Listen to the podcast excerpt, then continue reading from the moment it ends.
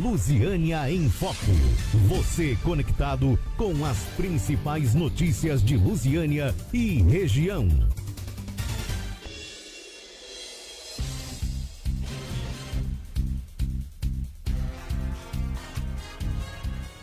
Boa tarde, Lusiânia. Boa tarde, queridos ouvintes. Meu nome é Anderson Rodrigues e você está na Lusiânia FM, a rádio que faz parte do seu dia.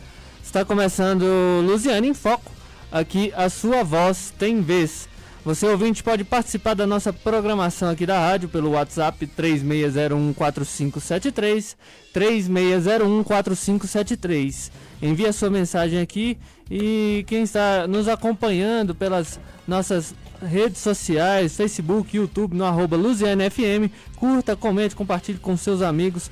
Aqui no Luziane em Foco nós buscamos a melhor informação para você, cidadão. E sempre com o melhor conteúdo, melhor bate-papo aqui com os nossos entrevistados na sua 98.1. Hoje é dia 21 de agosto e vamos aos destaques da semana aqui da região. O vereador Dr. Denis Meireles assumiu a liderança na Câmara Municipal de Lusiânia. Em entrevista, o Dr. Denis disse, aspas, recebi essa missão com muita tranquilidade, buscando viabilizar uma harmonia entre os poderes, priorizando e valorizando o trabalho do vereador. Quero divergir, conciliar, administrar os conflitos existentes e defender as ações concretas, de, a fecha aspas, destacou em sua nova missão à frente da bancada de governo na Câmara. Outra notícia é o estado de Goiás entrou em alerta vermelho em razão das altas temperaturas e baixa umidade relativa do ar, que pode chegar a 12%. O alerta do INMET, Instituto Nacional de Meteorologia, ressalta que o tempo seco é propício para incêndios florestais e pode causar danos à saúde com o surgimento de doenças pulmonares, dores de cabeça, irritação no nariz e garganta, por exemplo. Né, eu até queria comentar aqui, Arley, é, nessa época o pessoal põe fogo no mato, suja a casa toda, as donas de casas aí é, ficam até bravas com essa sujeira que fica pela cidade. Minha mãe mesmo é uma delas. É, inclusive, boa tarde, Arley, tudo bem com você? Muito boa tarde, Anderson. Boa tarde, ouvintes da Luziane FM que nos prestigiam com a sua audiência. Também cumprimentar aqui o nosso convidado, presidente Carlos da Liga, que presidente da Câmara Municipal de Luziane, que está conosco aqui. Também a assessoria da Câmara aqui na pessoa do Graciliano, né, que também presente conosco aqui nesse programa especial de sábado, né? E é isso mesmo, a pessoa tem que ter essa preocupação, né, com a questão das queimadas, inclusive o Corpo de Bombeiros emitiu alertas é, desse perigo, umidade relativa do ar bastante baixa. Então a necessidade de ter cuidado. E as donas de não só incomodam, mas também incomoda a questão da saúde. Inclusive estão passando uma crise, né? crise sanitária que envolve a questão respiratória. Então vale a pena ter cuidado com isso. É, e o Instituto ainda recomendou que a população beba bastante líquido e evite a exposição ao sol nas horas mais quentes do dia, que é aquela, aquele horário das 10 da manhã até as 16 horas da tarde. É. E nós que estamos em agosto, temos o agosto dourado, simboliza a luta pelo incentivo à amamentação. A cor dourada está relacionada ao padrão ouro de qualidade do leite materno. De acordo com a OMS e a Unicef, cerca de 6 milhões de vidas são salvas anualmente por causa do aumento de taxas de amamentação exclusiva até o sexto mês de idade. E tem também o agosto lilás, o mês representa conscientização e combate à violência contra a mulher. A campanha foi criada como parte da luta é, representada pela Lei Maria da Penha para combater e inibir os casos de violência doméstica no Brasil. É, esses foram os destaques aqui da semana, aqui na sua 98.1, a Lusiânia FM. Vamos iniciar a entrevista aqui no Lusiana em Foco, sempre com muita informação e conteúdo. O nosso entrevistado de hoje já chegou, está aqui é o vereador Carlos da Liga. Você ouvinte pode mandar perguntas para ele aqui no nosso WhatsApp 36014573. É, vereador Carlos da Liga, presidente da Câmara Municipal de Lusiânia. Muito obrigado por ter aceitado o convite. Seja muito bem-vindo. Boa tarde, Anderson. Boa tarde, Arley. Boa tarde. Também cumprimento o Denis, coordenador da família Lusiânia FM, Cumprimento a todos os servidores desta emissora e os, os ouvintes, né? Que têm aí contribuído muito para o funcionamento e a direção desta emissora, aonde chega em todos os cantos do município. Quero cumprimentar todos os meus assessores de gabinete, os assessores da Câmara Municipal, os vereadores, todos os vereadores sintam-se representados aqui neste momento com a presidência da Câmara. Uma satisfação estar aqui mais uma vez, trazendo aí algumas explanações a respeito do nosso mandato de presidente. Perfeito. É, muito obrigado por ter aceitado. Obrigado à pessoa do Graciliano por estar aqui, presente com o senhor. É, vamos à sua biografia. É, natural da cidade de Lago Verde, no Maranhão, e goiano de coração, Antônio Costa do Nascimento mais conhecido como Carlos da Liga, é casado, pai de dois filhos e avô de três netos. Nascido no dia 19 de abril de 1970, tem 51 anos de idade. Construiu sua trajetória no Jardim Gá, onde desde 1994 mora no Parque Mingone, onde percebeu as necessidades da região e o que é preciso para o desenvolver e melhorar a capacidade administrativa. Foi assim que se iniciou seu envolvimento com a política representando o povo em sua região. Sua principal bandeira é com os projetos ligados ao esporte e à promoção e valorização dos jovens. Desenvolveu a Liga Esportiva, formando e capacitando diversas crianças em situação de vulnerabilidade social. Daí surgiu seu nome político, Carlos da Liga. A partir disso, desenvolveu o projeto Segundo Tempo, que teve o objetivo de acolher crianças no turno contrário do escolar, proporcionando assim atividades esportivas complementares à educação, com o intuito da promoção da formação profissional. Entre as diversas leis de sua autoria se destaca a Lei do Nascituro, que garante direitos ao ser humano desde a sua concepção. E durante a pandemia do novo coronavírus, atuou em defesa da vida e proteção das pessoas, buscando mais profissionais para a saúde do município. Sua trajetória na política já soma quase 20 anos, está em seu quarto mandato e assumiu a presidência da Câmara Municipal de Lusiânia, desempenhando um papel fundamental junto aos demais colegas da legislatura depois de eleito por 1.017 votos pelo Partido Democratas. O senhor gostaria de acrescentar alguma coisa? Ficou faltando algo?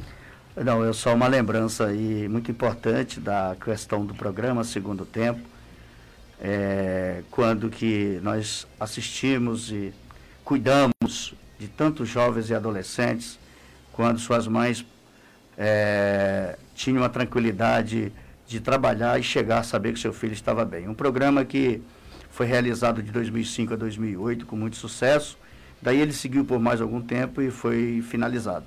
Um programa que é, disponibilizava às crianças, jovens e adolescentes, café da manhã, o almoço, o lanche da tarde e a janta, e foi realmente uma verdadeira escola de tempo integral. É, mais cedo o professor Jamal estava aqui, ele falou um pouco sobre o seu projeto. O professor Jamal ele foi, ele veio para o Jardim Gá exatamente por ser monitor do programa Segundo Tempo. E eu agradeço muito o Jamal, tem contribuído, a gente tem que entender isso, ele tem contribuído muito em todas as áreas que ele atua. É, antes de mais nada, o seu nome é Antônio Costa. Eu queria saber de onde surgiu o nome Carlos. Por quê? Anderson, na minha entrevista no início do ano, eu falei para o Arley aqui como aconteceu. Eu cheguei em Brasília, mais precisamente em 4 de janeiro de 91. É, trabalhei numa clínica veterinária é, na Asa Norte morava também na Asa Norte.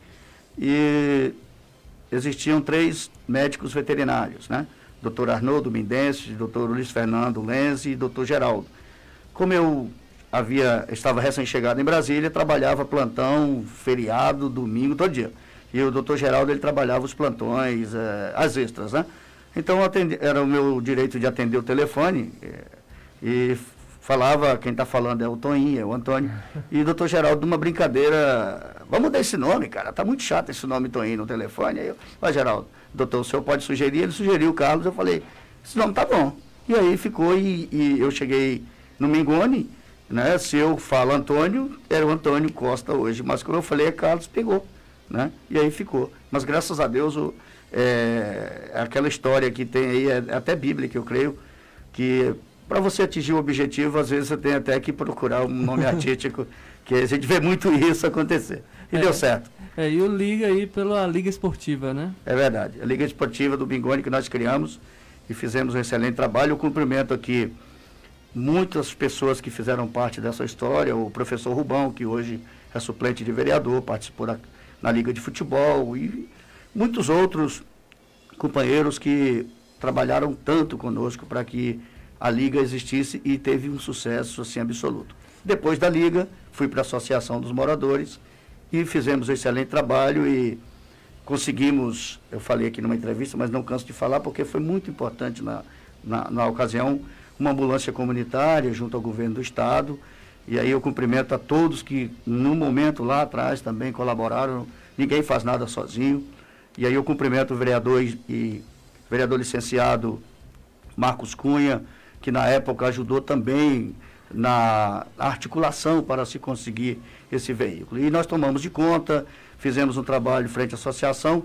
Anderson, na ocasião, lá em, 90, em 2002, o bairro Mengoni e adjacentes, quase ninguém tinha carro. Então, um parto, meu amigo, era terrível, assim, para levar a pessoa como ir. A ambulância foi um sucesso. Levou inúmeras mães para terem seus partos com tranquilidade nos hospitais do Cama, Gamib, enfim. Nós tivemos esse, esse trabalho e eu agradeço a todos lá na história, na essência da história que nos trouxe até aqui. O senhor viveu até que idade em Lago Verde, no Maranhão? E como que era a vida lá? Anderson, Lago Verde é uma cidade menor do que o Mingone. Então, você que projeta algo para a sua vida, você ficar na cidade pequena, mesmo amando a cidade, é, em muitos momentos você tem uma dificuldade de crescimento, de, de uma busca de, diferente, né? Então, me trouxe a Brasília, depois de morar em Carajás, é, algum tempo em Belém, é, algum tempo em São Luís, em Teresina, e aí é, eu, na minha, na minha adolescência, na minha idade até meus 20, 18 anos, 17 anos, eu gostava muito de fazer programa de, de microfonia, de, naqueles projetores de som que tem na cidade pequena, que é uma rádio comunitária barulhenta, né? Nós trabalhamos com aquilo bastante e me deu assim uma, uma desenvoltura. Lá também eu realizava competições, mesmo na minha juventude, competições para crianças. É, na época eu tive muito apoio lá de um funcionário do Banco do Estado do Maranhão na época, ele foi vereador, faleceu esse ano de Covid. Ele teve quatro mandatos de vereador lá na cidade de Lago Verde, professor de matemática de uma qualificação invejável. Ele faleceu esse ano de Covid e deixou uma lembrança muito boa, que foi essa dos dias que nós passamos lá em Lago Verde. Aí, vindo para Brasília, em 91, é, percebi que a situação na Asa Norte não estava muito confortável pelo fato de, de, de, do custo né, de vida. Acabei indo para a Ceilândia e bem antes de ir para a Ceilândia eu conheci a Amélia, que é minha esposa, que já casei com ela três vezes. Eu gosto de falar muito isso porque às vezes confunde. A pessoa pergunta se foi é, comemoração. É, é do... Bodas, né? Não, mas não foi. Explica essa que nós, nós casamos em 93, 1993 na Igreja Católica Brasileira. Em 2009, Amélia, evidentemente, nós, casal, é, voltamos para a igreja na questão de trabalhar para a igreja, né? Trabalhar para a igreja. Participamos sempre, frequentamos sempre, mas não participava de, de pastorais, de, de movimentos, né? E aí o padre da ocasião, com muita razão, cada um tem suas diretrizes, não aceitou o nosso casamento, que era na Igreja Católica Brasileira. Daí nós casamos civil, é, até no cartório que ficava ali atrás da Câmara Municipal, e depois casamos a igreja com esse padre que realmente não aceitou o casamento da Igreja Brasileira, e aí, portanto, está aí consolidado três casamentos, tenho três aniversários de casamento. Quando minha esposa fala, eu falei, qual que é o casamento que está aniversariando, né? Qual que é o certo, né? Pois é, mas todos são certos, graças a Deus. Eu tenho um filho chamado Guilherme, tem 29, vai falar 29 anos, tem, é pai do Santiago, meu neto, e também do Eduardo, que já tem dois mesinhos de vida. O Santiago tem um ano e, nove, e oito meses. E eu também tenho uma filha chamada Brenda, que é mãe da Manuela, que tem três anos e quatro meses, que é minha neta, Manuela. Então, é, tem uma família e é claro que todos os momentos, para quem faz política, para quem não para em casa, para quem não tem quase tempo para a sua própria vida, imagine quem está do teu lado sempre passa a mesma coisa. E te apoiam muito? Muito, graças a Deus, muito. Eu falei na minha posse até para o vereador Leozinho Roriz, que a minha família é, é bem reduzida em Lusiânia. Né? E o que me deu essa eleição é a questão da convivência, da convivência com, com a população do meu bairro, da, da cidade que me adotou, que já me deu o título de cidadão lusianiense, hoje eu tenho o título também de cidadão goiano, então isso me dá aí aquele ditado que o Anderson falou no início aqui, maranhense de nascimento, goiano de coração. Portanto, eu tenho o apoio da minha família e tenho o apoio também, olha que é uma trajetória você continuar tendo o apoio da sociedade, né? Então, tudo bem que muitas vezes a gente até chega a decepcionar algumas pessoas porque não conseguiu o objetivo maior, uma obra importante, mas que a luta não parou. Então, isso que traz também a reflexão às pessoas. E, vereador, o, o distrito do Jardim é conhecido por ter muitos migrantes, né? Inclusive pessoas que vieram de outros uhum. estados, não, não só do, do, do, Nordeste brasileiro, Minas, de, de, outros, de outras regiões do país, que estão ali, escolheram o distrito do Jardim Gá para ser sua casa, né? E muitos deles, inclusive, conseguiram né, é, alçar ali um, um cargo ali, alcançar um cargo de vereador. O que, que você acha que, que atrai as pessoas ali para o distrito de Jardim Gá? O que, que acontece que esse pessoal também consegue, né? Inclusive, porque, se eu não me engano, acho que nunca teve um de Lusiânia eleito pelo Jardim Gá. Não. Né? Arley, o Jardim Gá, o distrito do Jardim Gá é um pedacinho do Nordeste dentro de Goiás. Sim. Olha que interessante. É uma, é, é, uma cidade dentro da outra, né? Talvez fizer uma proporção, tem, pode contar muitos nordestinos. Né? Sim. É, o que, que acontece? O Ingá, até o movimento do comércio do distrito do Ingá, ele faz uma, um parâmetro diferencial com, o centro, com a cidade tradicional. Sim, Por quê? Sim nossos irmãos e amigos da, da tradicional Lusiane, eles gostam muito de ir para o, para o sítio, para a né? roça. É. E o Ingá não, o movimento ali é constante, chega a dar engarrafamento ali, acontece engarrafamento na Lucena Roriz. A rua mais. A rua um sábado à tarde como esse, a do comércio é, praticamente para sim, ali segue o movimento. Então, é uma, é, como eu falei para você, é um, é um Nordeste dentro de Goiás. Né? Então, a diferença de culturas, né? As pessoas deixam para comprarem suas coisas, suas, suas mercadorias, seus né? mantimentos é. no final de semana. Isso. E isso proporciona aquele movimento grande feira, ali né? no Distrito do Eu quero parabenizar também, Arley, vários empresários que migraram para o Jardim Gá.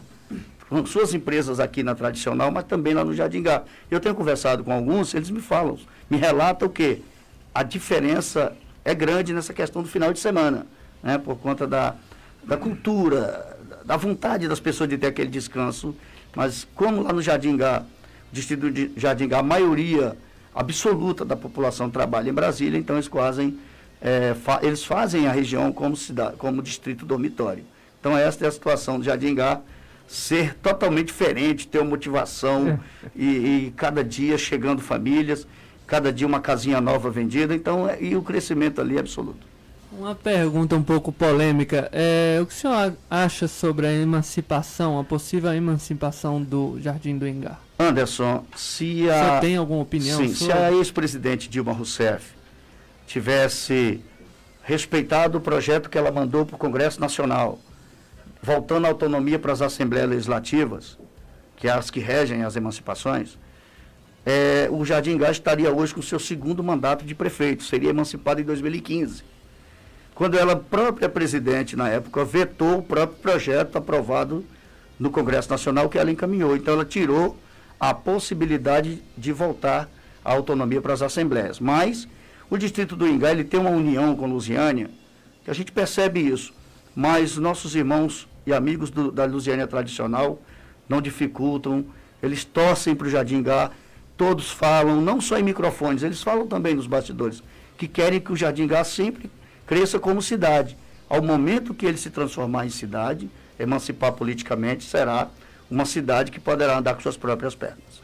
É, por que essa ligação do senhor com o esporte? É da infância? É de onde o senhor veio? Sim, como eu falei anteriormente a você, nós realizávamos competições lá na minha adolescência. Eu, eu para falar a verdade, eu nunca gostei de jogar futebol. Eu joguei futebol e tal, por brincadeiras e tal, mas eu sempre gostei de organizar as competições. É, é, é, da pessoa, não entendo. É isso, é de organizar. Né? Quando nós chegamos no Mingone, Anderson, eu nem contei a tia ainda, e eu cheguei com meu filhinho antes, ele não, teria, ele não tinha dois anos ainda, faria em setembro, cheguei em julho de 94, E eu olhei para um lado e para outro, é, só vi umas 15 casas, 20 casas no, no Mingone todo. Imagine você hoje o que é o Mingone. Aí eu pensei comigo, eu vou ter que ajudar esse lugar, vou colaborar com esse lugar porque meu filho vai ser criado aqui. E eu vou morar aqui. E foi isso que me trouxe a política em Lusiânia. Né? Aí por isso Daí eu surgiu fiz- a ideia do fiz- projeto Segundo Tempo, É, logo, não, isso aí já foi lá na frente. mais na frente. Logo eu fiz uma competição, realizei uma competição de crianças, de adolescentes, e os adultos que visitavam esses jogos, assistiam esses jogos, pediram que eu criasse uma liga de futebol, que eu fizesse campeonato adulto, e nós fizemos grandes campeonatos com 26 times, times de campo, não é nem só site. Só site você pega sete pessoas, faz um time. Um time de futebol é 20, são 22 pessoas, é, e, e, cara, a movimentação era enorme, né? Mas depois o Society foi tomando de conta, diminuindo o gasto, os times gastavam também, né, cara?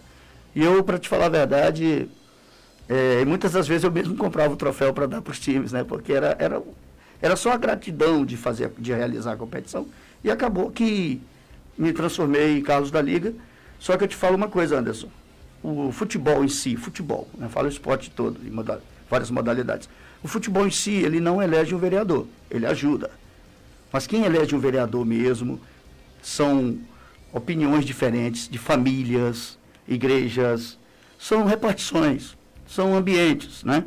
A questão de futebol. Porque se futebol realmente elegesse alguém diretamente, eu seria vereador desde 2000. Né? E eu não tive sucesso em 2000 na minha primeira campanha. Mas, por conta, olha só a diferença. O segundo tempo, ele não era só futebol. Era uma demanda enorme, com muitos monitores. E isso criou um vínculo com as famílias. Onde, na ocasião lá, eu, eu obtive em 2000 51 votos no centro do Engar, ali na região do ginásio. Em 2004, eu obtive 500, ou seja, em 2008, perdão.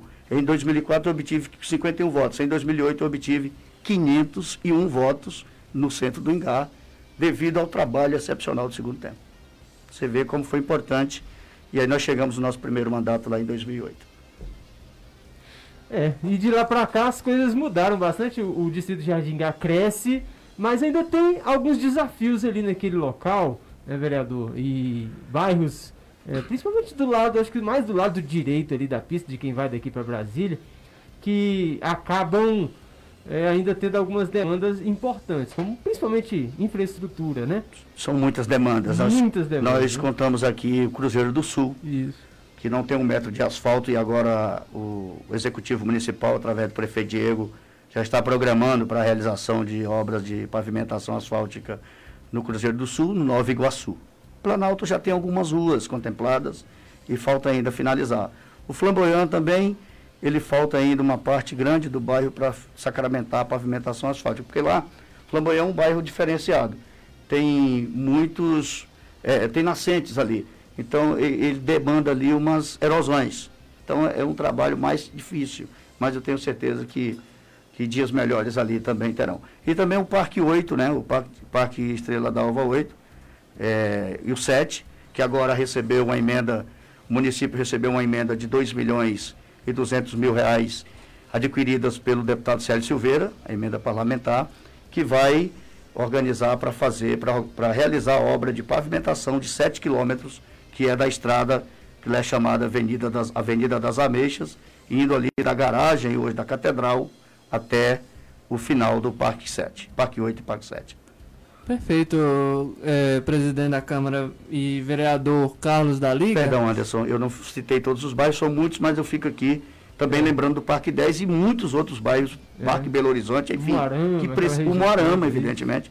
O Marília também, e o Marília. próprio Mingone 2, que precisa, e o Mingone 1, que precisam de finalizar muitas ruas de asfalto. É, vamos para um rápido intervalo. No, no próximo, inter- no próximo bloco eu já vou te fazer algumas perguntas sobre alguns projetos que o senhor tem. E a gente vai aproveitar e tomar uma água, né? Bem geladinho. Então vamos lá. Agora meio-dia e 31, rápido intervalo e nós já já voltamos com a entrevista aqui no Luziane em Foco. BSB Turbo Telecom, internet fibra ótica e rádio, planos de 50 a 100 mega, com os melhores preços da região. Facilitamos orçamento e sua instalação é imediata. BSB Turbo Telecom, internet de qualidade com ultra velocidade para toda a família. Ligue ou envie uma mensagem no nosso WhatsApp 36220152, 36220152. BSB Turbo, uma empresa KS Telecom.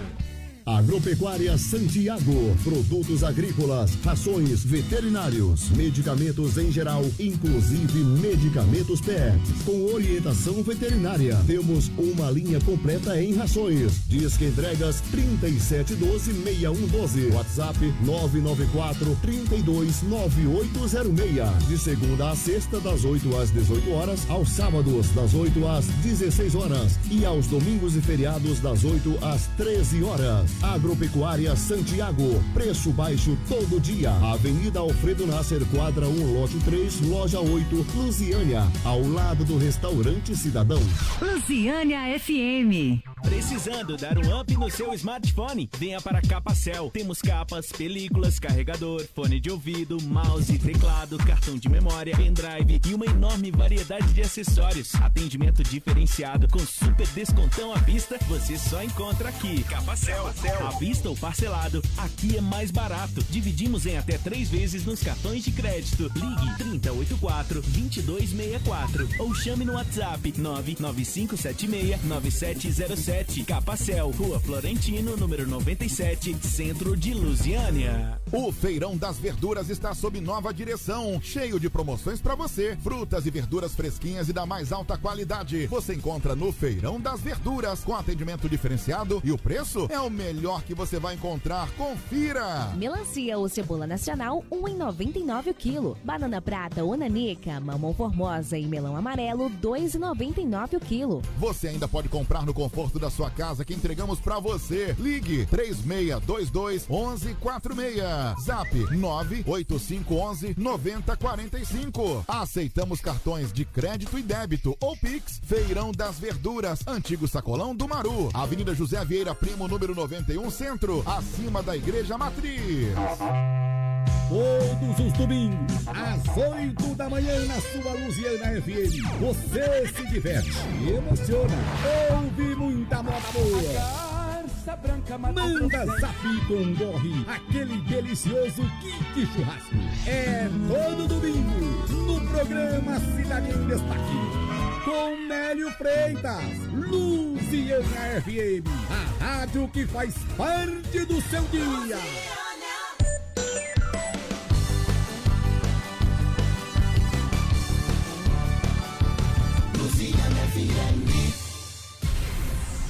Lusiânia em Foco. Você conectado com as principais notícias de Lusiânia e região.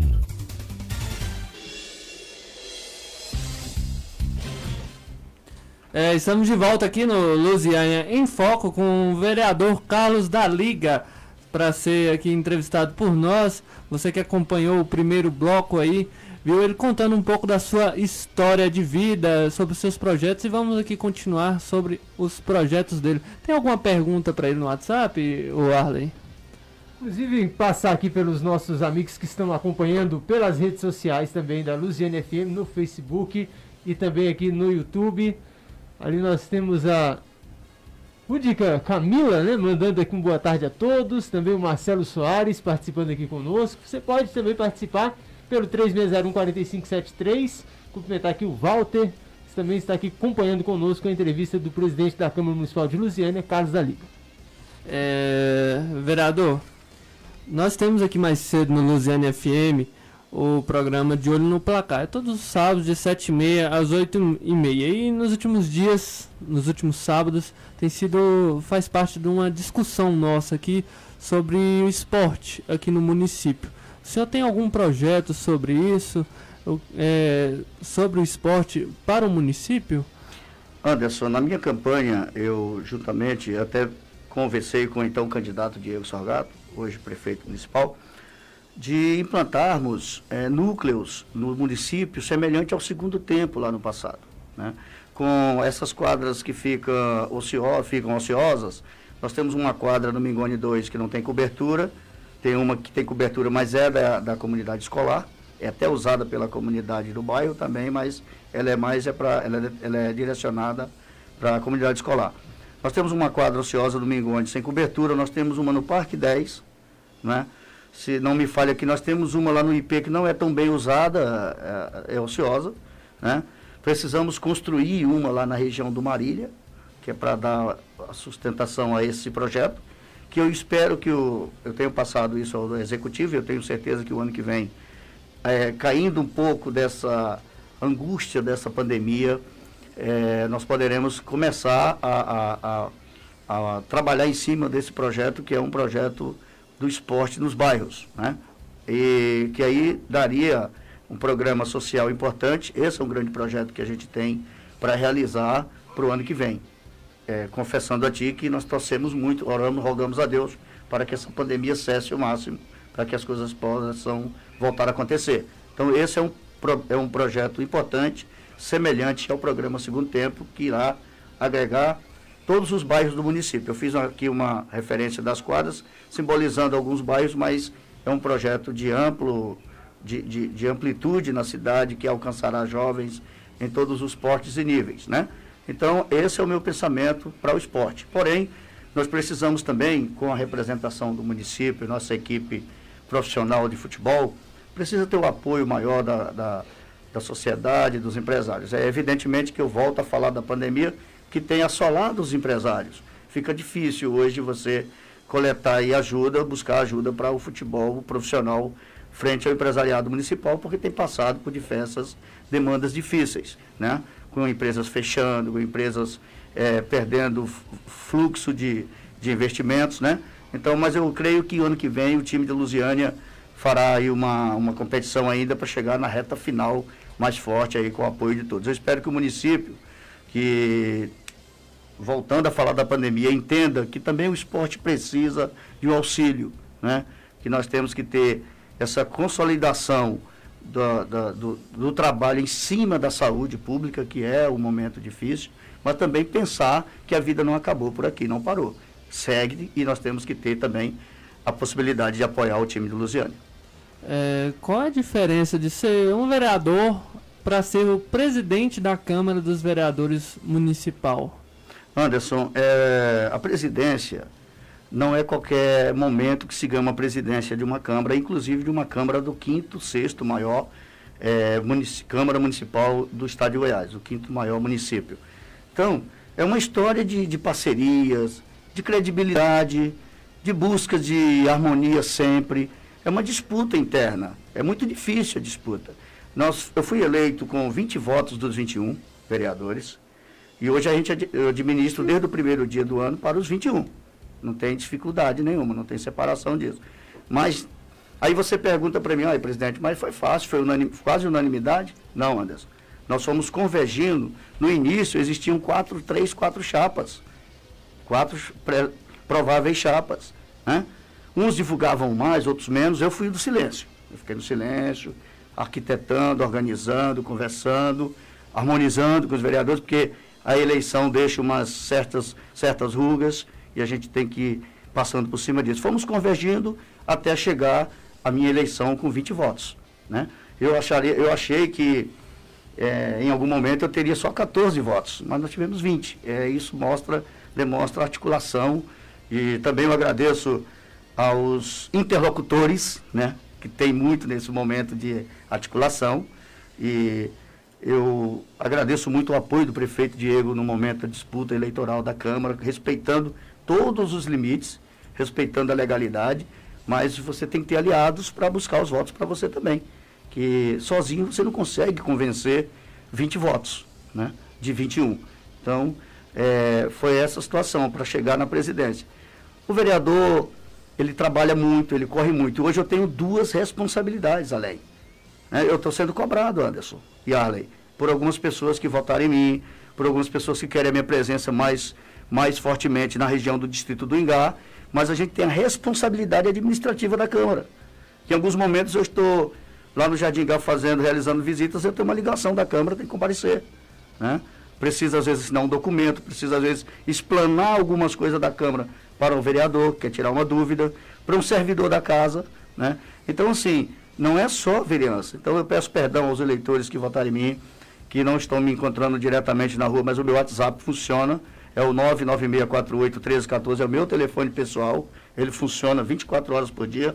A pessoa manda uma mensagem para mim meia-noite, uma hora da manhã, sete horas eu estou vendo e estou respondendo. Se o vereador resolve o problema ou não, mas eu estou dando a minha atenção ao eleitor, ao amigo. Não só aqueles que votaram em mim que me procuram, todos. Porque passou a eleição, Arley e Anderson, o vereador é do município. Não é só do Mingone, é do município inteiro. Por Não, inteiro. não é só das pessoas que votaram no Sim, senhor. sim, não é só de um bairro também, que eu quis dizer, né? Mas também não só do eleitor. Aí o, o vereador de- é da zona rural também, né? Nós temos um distrito aqui de 120 quilômetros de distância, Maniratuba. Nós somos vereador de lá também. E o cidadão de lá nos procura e a gente vai atendendo. Essa é a situação de ser presidente e ser, estar só no cargo como legislador. É, o senhor bem disse aí que é presidente da quinta maior Câmara Municipal de Vereadores do estado de Goiás. Sim. O senhor, com essa, esse currículo, pretende se candidatar a deputado nas eleições do ano que vem? Anderson, hoje, é, como eu falei inicialmente agora na nossa conversa no segundo bloco, é, temos feito um trabalho de administrar, de administração da Câmara. Nós temos uma certa harmonia com todos os vereadores, e até a palavra certa eu retiro, nós temos uma harmonia legítima com todos os vereadores. Claro que alguns embates, alguns momentos tem embates lá que cada um tem seu ponto de vista, e eu respeito profundamente o debate, a- o, o ponto de vista de cada um, que acaba chegando na convergência, né? Eu tenho uma amizade com vários secretários, tenho amizade com vários secretários, tenho uma, um, um- um respeito com o prefeito Diego, uma amizade já histórica, desde 2009, quando fomos vereador juntos. Né? E o meu ponto de vista para o ano que vem, se eu fosse vaidoso, orgulhoso, eu estaria te falando aqui que seria candidato a deputado. Eu estou na presidência de uma instituição que te dá aí uma certa divulgação ampla, te dá um conhecimento a mais, seu nome está esparramado aí para todo lado, mas eu sou de um grupo político e eu vou seguir o grupo político liderado pelo prefeito Diego Sorgato na questão também da eleição de deputado estadual e federal. Também governador, senador e etc. É, O senhor é responsável pelos gastos aí da Câmara. Como está nesse período de pandemia, essa situação de gastos, salários, eh, licitações, enfim? Olha, Anderson, a Câmara não teve aumento de duodécimo. O duodécimo é um. É, o orçamento da Câmara de Lusiânia, ele, ele sim é, é, é, é é- é igualitário ou maior do que alguns municípios do estado de Goiás aí adentro. Então, nós temos uma responsabilidade grande de sanar débitos, despesas, pagamentos de servidores, de vereadores, com o mesmo duodécimo. E lá não tem elástico maior, é um só, não tem outro pires. A Câmara é um repasse só.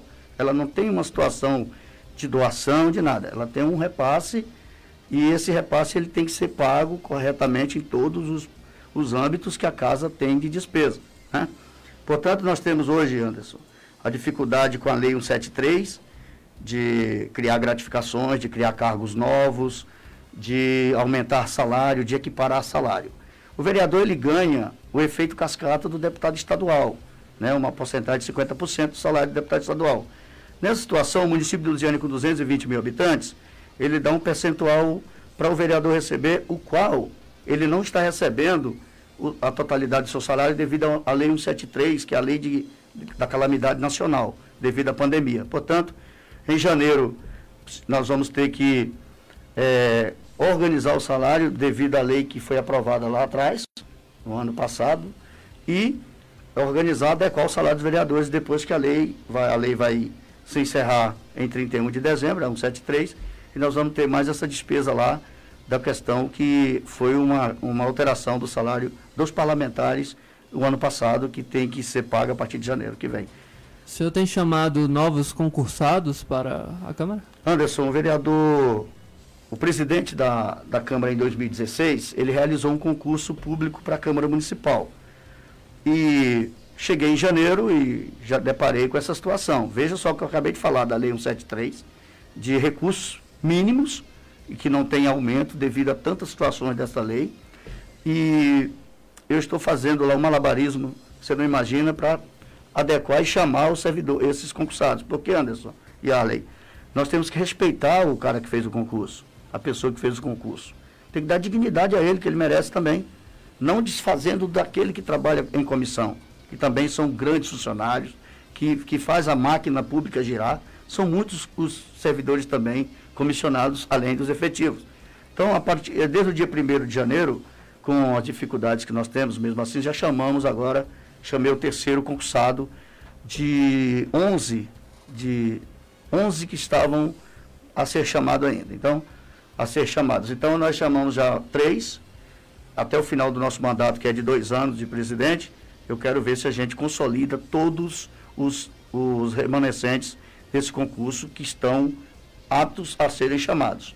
Não é o cadastro reserva, são os que estão aptos a ser chamados. Agora é meio-dia e 47, nós estamos aqui conversando com o presidente da Câmara Municipal de Lusiânia, vereador Carlos da Liga, explanando para nós importantes pontos aqui já do mandato e também a sua participação muito importante, você que está aí no YouTube, no Facebook, também o WhatsApp 36014573. Aqui é o Silvia e Lucivaldo Pérez, diz para o senhor parabéns, nobre amigo, cumprimentando o senhor aqui pela nossa transmissão aqui no YouTube. Também temos aqui a ouvinte Udila Camila, que diz, né, juntos somos mais fortes. Muito bom.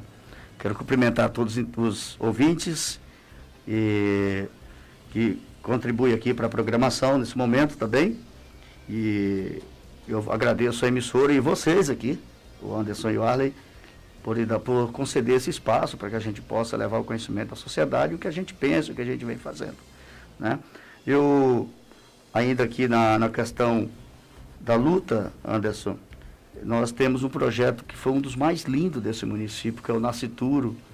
Nós aprovamos ele e já realizamos algumas, é, algumas solenidades que, com a presença de religiosos, de advogados, de, enfim, de palestrantes importantes do Brasil afora, que traz aí a mensagem da vida como a vida é importante desde a sua concepção. Então, eu quero até convidar vocês, já de, de, agora do mês de agosto, que em outubro, né, no dia 8, é o dia que comemora aqui em Lusiânia, é o dia do nascituro, né, questão do nascituro. Nós faremos um grande evento e eu gostaria de contar com o apoio de vocês aqui na emissora, para que a gente possa divulgar e levar o máximo de pessoas que precisam ouvir e ver é, como que é importante se debater a vida. É, eu vejo que há muitos projetos dos vereadores que às vezes são vetados pelo executivo. É, ao que se deve isso? É a falta de colocar às vezes o, de onde vai ser tirado aquele recurso para conseguir executar o projeto? O que o senhor é, entende? Anderson, é, a questão do vereador, o legislador, que é o vereador, ele é travado pela lei orgânica e pela Constituição Federal de legislar sobre finanças, causas financeiras é, no município. Então ele pode é, indicar ao Poder Executivo um projeto é, para uma certa ocasião. Ele não pode é, criar um projeto tipo um projeto autorizativo. Né? Ele não pode porque ele não tem realmente, como você citou, a fonte de onde tirar o recurso para colocar em cima de um, de, um, de um projeto que ele venha a realizar. Então, nós tivemos agora alguns vetos, não é veto somente de vereador de oposição, é veto de situação, é por conta do, da observância da lei. Né? O prefeito, em muitas ocasiões, não quer nunca vetar um projeto, mas ele vai vetar e que eu gostaria de sugerir aos nossos pares lá da Câmara que se atentassem muito antes da de confeccionar um projeto. Buscar as informações plausíveis, cabal mesmo junto aos órgãos que, que auxilia para essa situação, que é a Secretaria de Planejamento, Secretaria de Finanças, a Procuradoria do Município, a Procuradoria da Câmara também, que está lá disponível, à disposição em todos os momentos dos vereadores. O doutor Rafael, que eu quero cumprimentar, e seu nome, cumprimentar todo o corpo jurídico lá da Câmara, e dizer então aos vereadores que, que, que vamos juntos observar mais para que a gente não passe por, por uma questão de aprovar um projeto dentro da constitucionalidade e depois vetar o projeto, dentro do mérito. Né? Então ele não passa do mérito. Constitucionalidade e a redação ele passa, mas o mérito ele volta. Ele vai ser aprovado? Vai, mas aí Quando se faz a busca do mérito, ele é vetado. Esse é o projeto, é o detalhe que está acontecendo agora e que eu acho assim. Quero parabenizar e cumprimentar todos os vereadores de nova legislatura, de primeira legislatura.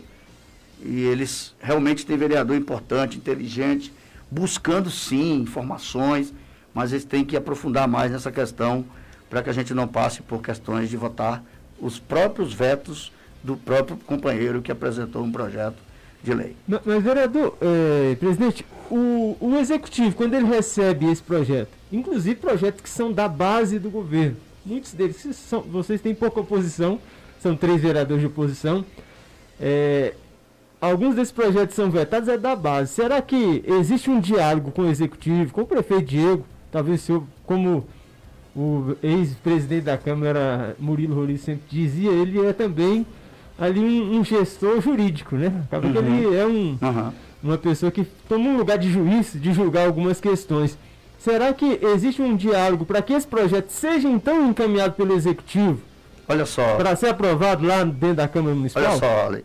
É, após a confecção do projeto e a votação do projeto, ele está ele, ele tá caminhando para virar lei. Então, o jurídico da prefeitura, o procurador, com seu conjunto de juristas, com o prefeito, com o secretário de planejamento, com o secretário de finanças, eles farão a, o, o, filtro do, da, do projeto para que seja vetado ou não.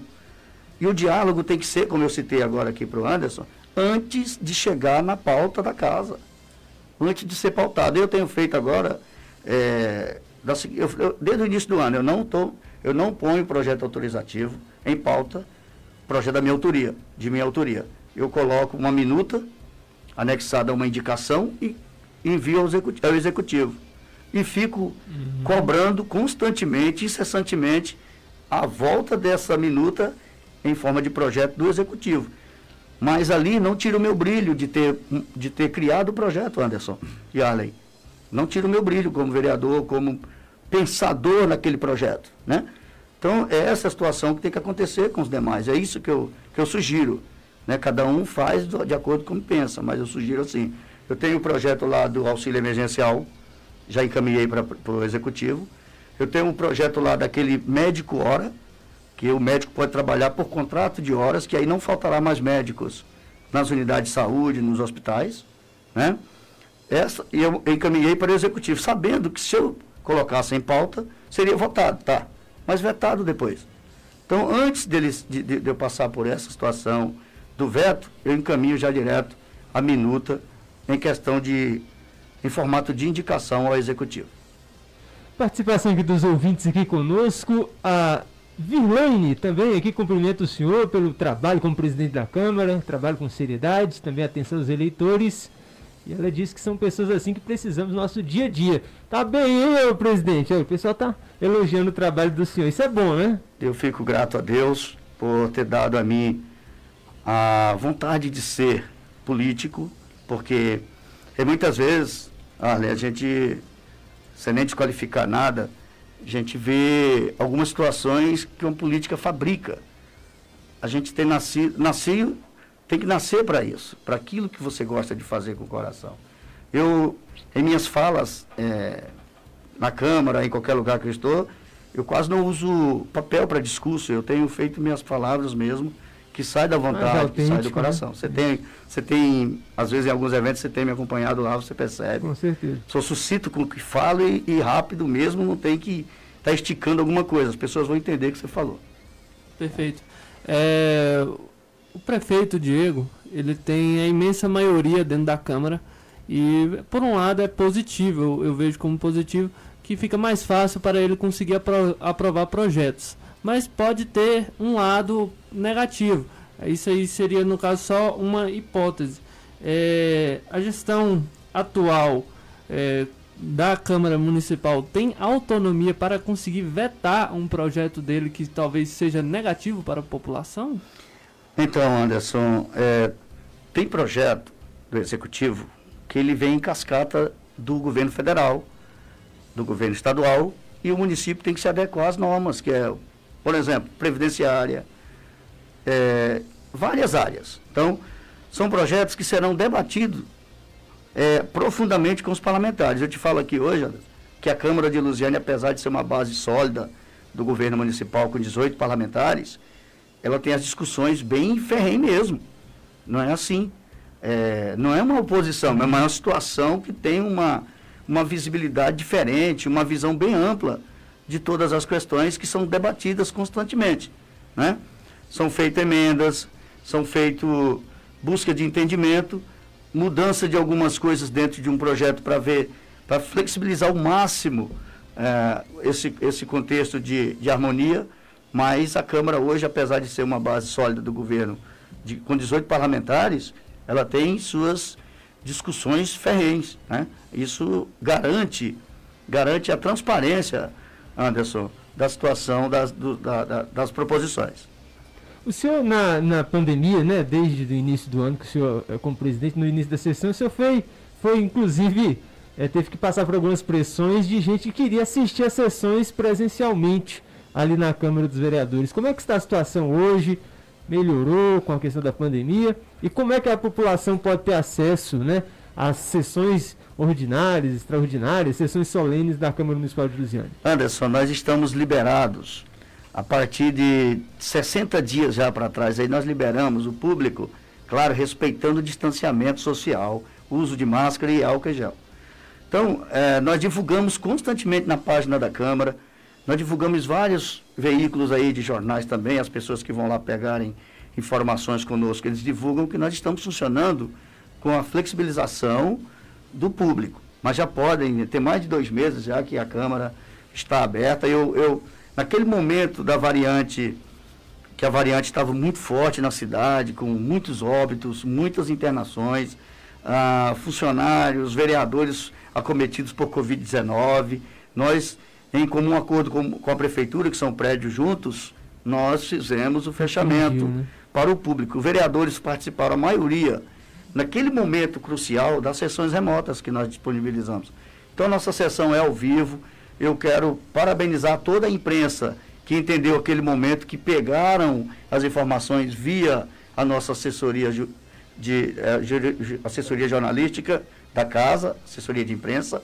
Então, e aí, alguns que não entenderam, eu, eu até compreendo, mas está aberta a Câmara, qualquer jornalista, respeitando o distanciamento social, poderá assistir às sessões. Nós já estamos entregando as moções de aplausos lá, que nós, no início lá, é, nós, em comum acordo com os parlamentares, é, realizávamos a entrega nas residências, né, sem aglomeração, com distanciamento respeitoso. Agora não, nós já estamos entregando, só não aceitamos, por exemplo, você vai homenagear uma escola, vai o representante da escola receber, não precisa aglomerar.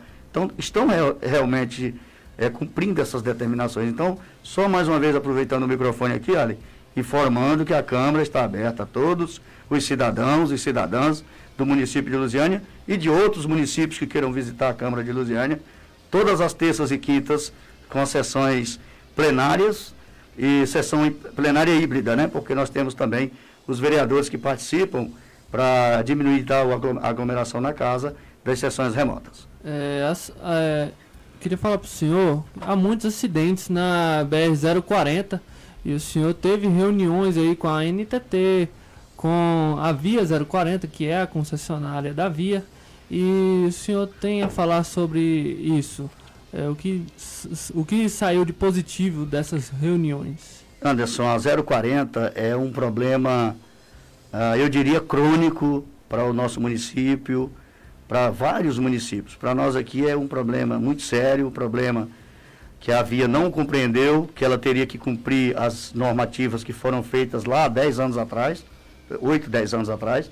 Os pontos de ônibus, eles não organizaram como deveria, como estava no projeto de, de, de concessão, os viadutos, as passarelas, né? É, eu tenho até uma informação aqui, lá de Valparaíso que ali às vezes a pessoa, sim, a, o cidadão pode estar enganado. A, a situação do município de Valparaíso, aquelas passarelas lá não foram obras da via, da via da 040. Foram obras do município e outro, com outras parcerias. Parcerias privadas, Exatamente, né? lá de Valparaíso. Então não foram colocadas com aval ou força maior da via 040. Participei de uma audiência agora semana atrasada, juntamente com a doutora Carla, é, com o secretário de Indústria e Comércio, Marcos Melo, com o procurador Luciano Braz e outras autoridades, participamos juntos de uma audiência com a Via 040 e NTT. O que, que acontece? Para uma surpresa triste, para uma surpresa ruim para nós, é, eles é, nos levaram ao conhecimento que a, a concessão deles está se encerrando. Sim. E, e- e com esse encerramento dessa concessão, a BR estará, por conta da NTT, determinar o que será feito amanhã ou depois. Eles não cumpriram, fecharam vários retornos, prejudicando comércios, empresas, porque se o carro retorna em determinado local, ele vai entrar numa rua que tem uma padaria, que tem uma farmácia, que tem um mercado, que por, por, por ocasião do retorno vai atender aquela pessoa que está no veículo ou que precisa de comprar alguma coisa nessa determinada rua. Então, nós agora estamos esperando eh, uma audiência com a, com a NTT, a Câmara Municipal. Nós ouvimos numa sessão ordinária as palavras da doutora Carla, ela nos auxiliou bastante com, esta, com as explanações e nós estamos aguardando agora a confirmação de uma reunião presencial. Nós vamos escolher, mesmo que em número pequeno de, de pessoas, mais uma reunião presencial, tete a tete, para que a gente consiga pelo menos a reabertura dos retornos. O Jardim São Paulo está sofrendo muito, muito. Ali está dramático, É. em todos os pontos dramáticos, mas ali está complicado. E nós tivemos duas senhoras essa semana na última sessão com bandeira, com faixas, pedindo socorro à, à, à 040 para que dê atenção àquele bairro que está precisando tanto do atendimento. Então, toda a rodovia que, que corta o município de Lusiânia, do trevo de, dali de Cidade Ocidental até o Jardim São Paulo, está precisando urgentemente da atenção da NTT. Hoje, já depois desse bate-papo lá com a 040, a gente já está lutando para que a NTT possa nos ajudar. Então, nós estamos e vamos divulgar aqui na, na 98 quando for marcada essa audiência para que vocês possam eh, acompanhar também o desenrolar dessa busca de dias melhores para quem mora e quem precisa aqui no município de Lusiânia da, da 040. E colocar a responsabilidade de quem é de fato, né? E também a prefeitura, a Câmara, poder fazer as- essas políticas público-privadas, Tá. de repente, para fazer Mas- alguma construção, alguma coisa, Tá. pode ser negociado. Mas o que, que acontece hoje? Depois dessa reunião que nós estamos propondo, ter realmente a- a- o desenrolar, para que é o município vez, né? que vai fazer, Isso. então o município vai buscar é, parcerias público-privadas, né? Para fazer acontecer na BR o que mais precisa, que é a questão dos, dos pontos de ônibus, passarela, até eu tenho lutado muito para uma passarela ali na, no, no quilômetro da BR-040, à altura da antiga Casa Oliveira, Sim. dividindo o Migone 2 com o Do Migone 1, Migone, é. porque nós temos muitos meninos, muitos jovens, Muito crianças que importante. estudam no Migone 1, É. os, as pessoas que trabalham, que têm que atravessar a rodovia.